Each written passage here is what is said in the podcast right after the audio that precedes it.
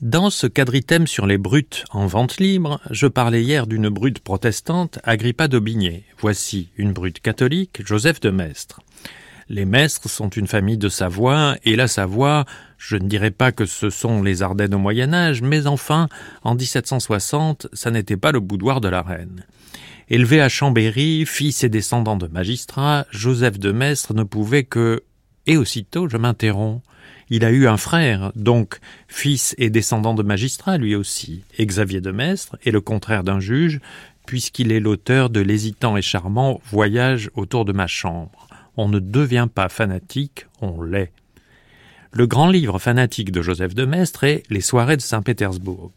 De Maistre est contre-révolutionnaire, ce qui était bien son droit, mais la contre-révolution n'oblige pas à la brutalité. Un autre de son camp, Rivarol, était spirituel d'une manière acide, bien sûr, mais quand on a perdu, on est rarement allègre. Joseph de Maistre est amer. L'amertume et le dégoût qui l'accompagnent lui sont constitutifs. Il rame fermement sur le ruisseau de sa propre bile, invectivant contre les pêcheurs à la ligne sur le bord.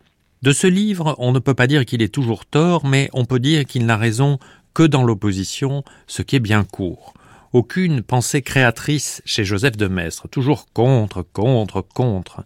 Ces raisonnements, spécieux tout en étant péremptoires, posent que l'homme doit souffrir et obéir, qu'il fait froid chez Joseph de Maistre. Voici une de ces phrases. Tout homme, en qualité d'homme, est sujet à tous les malheurs de l'humanité. La loi est générale, donc elle n'est pas injuste.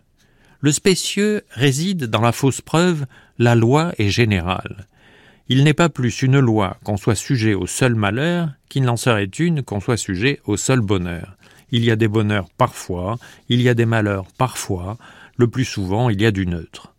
Remarquez d'ailleurs la forme passive, si naturelle chez un réactionnaire. L'homme est sujet, sujet, il subit, et ce donc, donc elle n'est pas injuste.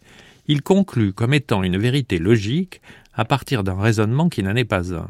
Quelle importance que la raison, puisqu'il s'agit de se soumettre on ne s'étonne pas que les amers de tout temps aient raffolé de Joseph de Maistre. Dans le dernier film qu'il est montré, Jean-Luc Godard passait son temps à réciter, sans mentionner de Maistre, des passages des soirées de Saint-Pétersbourg, l'un en particulier où il juge que la guerre est sainte. Ce n'est pas pour rien que, à l'imitation du mot islamiste, j'ai inventé le mot chrétieniste.